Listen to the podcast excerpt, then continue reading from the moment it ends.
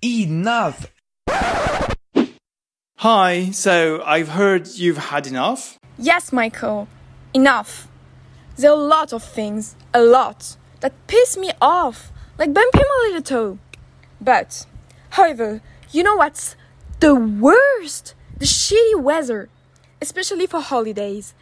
It's worse than hell. We all find ourselves booking our heavenly stays at the moment when the weather seems the most favorable. And of course, we take the greatest care to warn our whole family that we are going to come back as tiny as a brownie. But of course, during our supposed holidays, the weather doesn't share our opinion, and the only sun rays we will see are the one at the bottom of our cocktail glasses. For goodness sake, holiday wasted.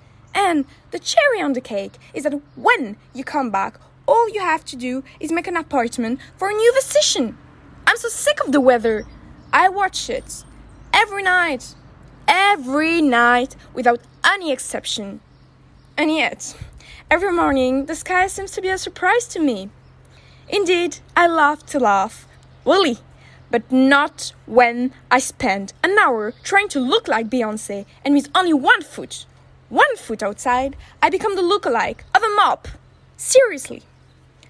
However, the last straw which broke the camel's back is the idiot who keeps saying that climate change is nonsense. But damn it, the West has gone rotten because those same idiots cannot open their fucking eyes. We do not live in My Little Pony.